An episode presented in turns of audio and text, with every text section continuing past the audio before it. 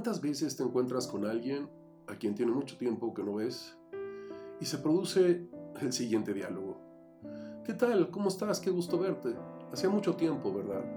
Tenemos que vernos pronto. Sí, nos hablamos. Sí, por supuesto, nos hablamos. Y sabes bien que ni siquiera tienes su número telefónico y a veces ni siquiera te acuerdas de su nombre. Pero eso sí, actuamos con mucha propiedad, como si de verdad nos interesara sabiendo en el fondo que no le hablaremos y que nos da exactamente lo mismo si pasan otros 10 años y, no, y nos volvemos a encontrar. Son muchas las declaraciones que hacemos. Nos vemos mañana a las 9. Te lo tengo la próxima semana. Te pago el viernes. En un momento está listo. Sí, ya casi termino. Estoy a dos calles. Sí, el transporte ya salió. Voy en camino. Lo peor es que sabemos que todo eso es mentira, que no cumpliremos. Y además lo consideramos mentirillas piadosas. ¿Te das cuenta cómo usamos la palabra sin darle su justo valor o su debida importancia? ¿Cuántas cosas decimos y no cumplimos? ¿Cuántos acuerdos rotos? ¿Cuántos compromisos incumplidos?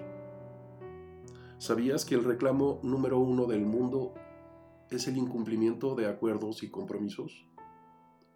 ¿Cuántas palabras huecas y sin sentido? Por eso digo que este es el momento justo como para hacer un alto. Un alto que nos permita llevar a nuestra palabra a un espacio de valoración.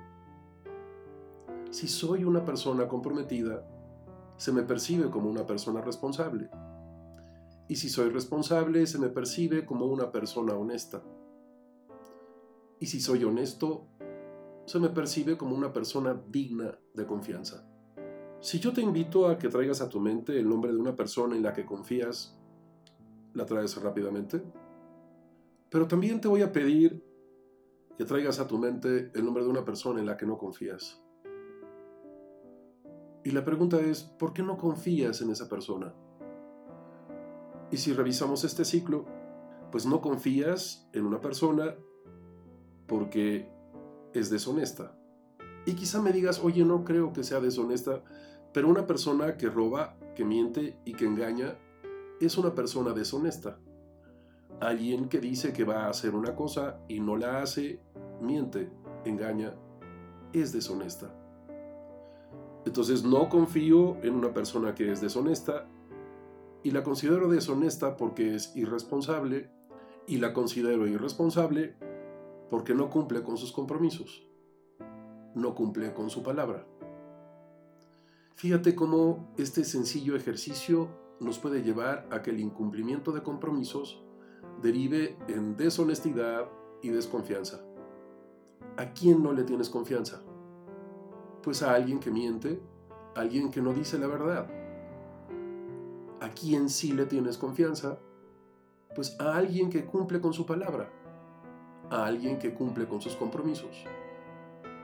Cuando trabajamos con este proceso, la intención es ver cómo quedan ligados los juicios que nos llevan a declaraciones que pueden ser afirmaciones reales o irreales y que son fácilmente comprobables.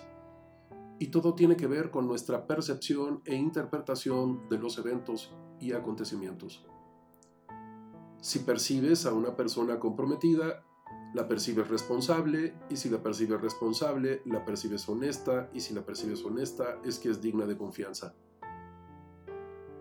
¿Cuántas veces te has preguntado, ¿a quién le voy a encargar que me ayude con esto, que haga este trabajo? Y tú sin dudarlo dices, ah, a tal persona. ¿Y sabes por qué? Porque confías en ella porque la percibes como una persona comprometida. Date cuenta la importancia que tiene cumplir con la palabra, porque eso significa cumplir con mis promesas, con mis compromisos, con mis acuerdos, porque significa respetarlos. No hay argumentos, no hay excusas, no hay pretextos, no hay razones o motivos. Tan solo cumplimos con nuestros compromisos sí o no. No existe otra posibilidad. simplemente porque he empeñado mi palabra, porque di mi palabra y asumo la responsabilidad de mi declaración. Qué importante es esto. El mundo está como está, desafortunadamente porque la mayoría de las personas no cumplimos con nuestra palabra y creemos que no pasa nada. Nos vemos en un próximo podcast.